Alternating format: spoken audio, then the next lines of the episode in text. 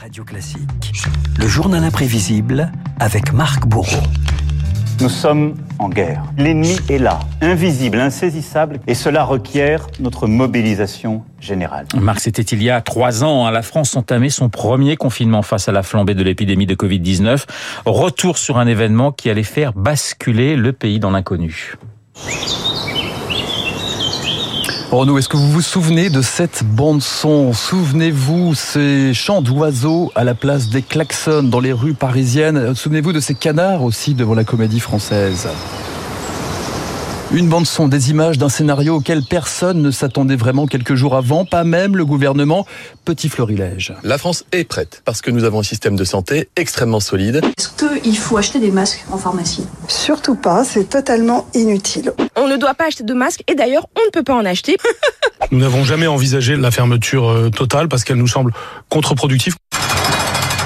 Et pourtant, Ça et fait pourtant, mal, hein, quand on les réécoute, Ça quand même. fait très mal. Et- Ces sons, hein. Car les portes se, se ferment hein, les unes après les autres. Premier Ouais. verrou, le 12 mars à 20h. Les crèches, les écoles, les collèges, les lycées et les universités seront fermés.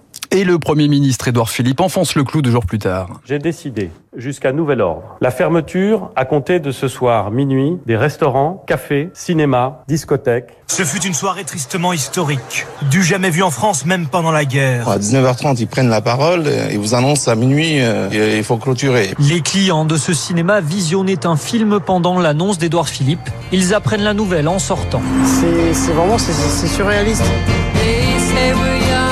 c'est surréaliste.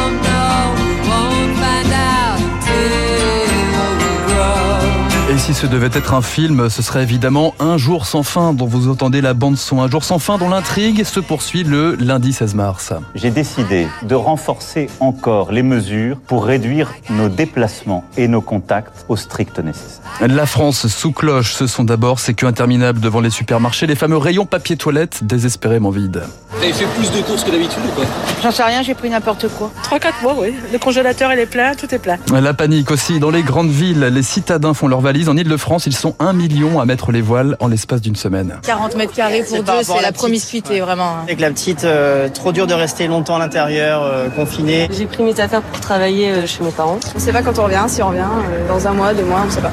Laissez parler les petits papiers. Papier chiffon. Et oui, mieux que Régine, le confinement, c'est aussi un refrain qui hérisse le poil. Tous les déplacements hors du domicile sont interdits sauf dérogation. Le confinement, c'est aussi ce bout de papier, Renaud, qui nous relie au monde extérieur. Rappelez-vous, vos fameuses attestations Ah oui. dérogatoires. Fallait les faire tous les jours. Il fallait les faire tous les jours, pas plus d'un kilomètre et pas plus d'une heure. On parle de confinement. Mais- mais- le but c'est de mais réfléchir. j'aurais chez moi maximum, mais j'ai besoin de m'aérer un peu. Ben ouais. Parce que je suis tout seul chez moi, En j'ai bas un de studio. Et en bas de chez vous, ça sera très bien. Une vie entre quatre le confinement, à l'image de cet homme qui se résout à continuer son jogging sur son balcon. Plus que 8 km. Je pense que j'ai fait le plus dur. Hein. On dit que la fin, c'est dans le, le mental hein, qui prend le dessus. Préparez votre, préparez votre pâte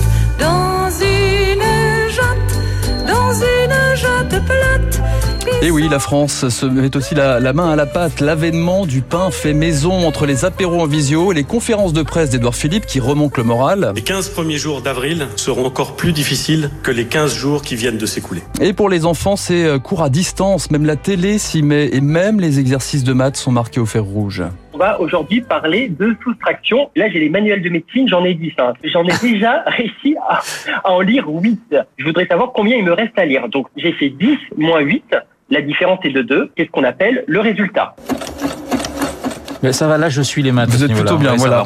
La France se met aussi à la couture, évidemment, pour fabriquer ses masques. Eh oui. Le premier confinement, c'est aussi celui des pénuries, des masques, le gel hydroalcoolique, les gants, les combinaisons font défaut. Jusque dans les hôpitaux, le confinement, c'est l'ère du système D. On a un karting qui nous a proposé des tenues comme ça, manches longues, qui couvrent. J'ai besoin de gants, j'ai besoin de tout un tas de matériel que je n'ai pas. Je veux des masques, des putains de masques.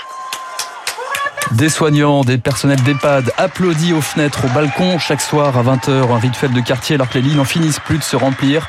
Plus de 32 000 hospitalisations à la mi-avril. Des... Des applaudissements qui manquent aux artistes privés de salle. Alors on improvise comme le chanteur Raphaël après l'Olympia et ses clameurs. Voici la cuisine et ses humeurs en direct sur Facebook. Pas de nom, pas de jour, encore rien regardé.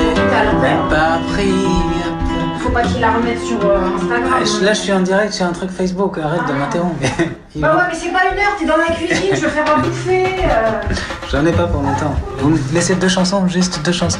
Le premier confinement, l'improvisation permanente, comme l'Orchestre national de France, dont les musiciens s'étaient réunis sur les réseaux sociaux pour interpréter le boléro de Ravel. Quelques notes contre la lassitude, l'anxiété, la détresse d'un pays qui allait vivre sous cloche pendant un mois et 25 jours.